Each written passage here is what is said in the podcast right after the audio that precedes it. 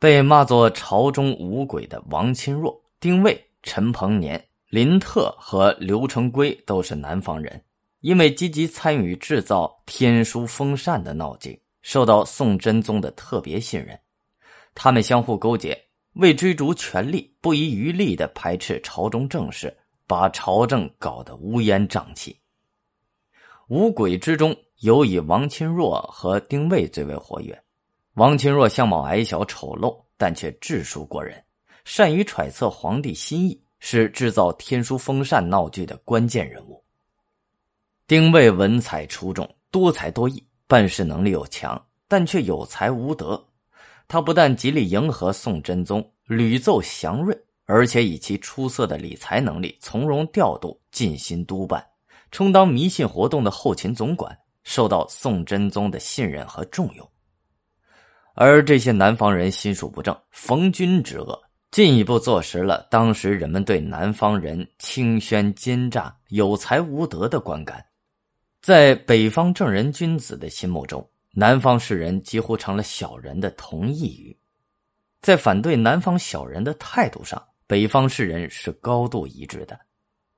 宰相王旦以识人善任著称，不敢过分露骨的排斥南方士人。寇准则公开以北人自居，排斥南人，肆无忌惮。著名诗人晏殊是江西抚州人，七岁以神童被荐。宋真宗召他与进士千余人一起考试，晏殊神情自若，远比历成。宋真宗十分高兴，赐他同进士出身。这却惹恼了寇准，说晏殊是南方人，不该得到如此恩宠。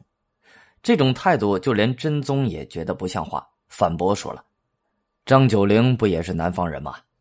新域人萧冠参加殿试，寇准又说了：“南方夏国人不宜官多事。”结果山东人蔡奇多亏。为此，寇准兴高采烈的对同僚说了：“又为中原夺得一位状元。”这种北人轻视甚至歧视南人的现象，并非偶然。唐宋之际，南方社会经济与文化迅速发展，造成了中国社会地理经济与文化地理的根本改观，给南北政治力量的对比带来深刻的变化，也使得当时统治集团内部的矛盾冲突表现出鲜明的南北分野的特色。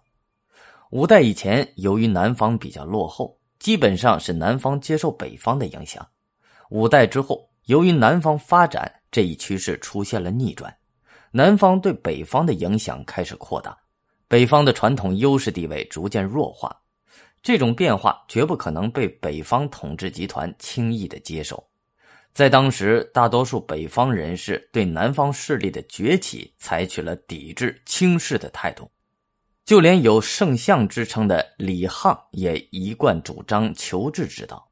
最关紧要的是。不用福薄新进喜事之人，矛头直指梅询、曾志尧等南方士人。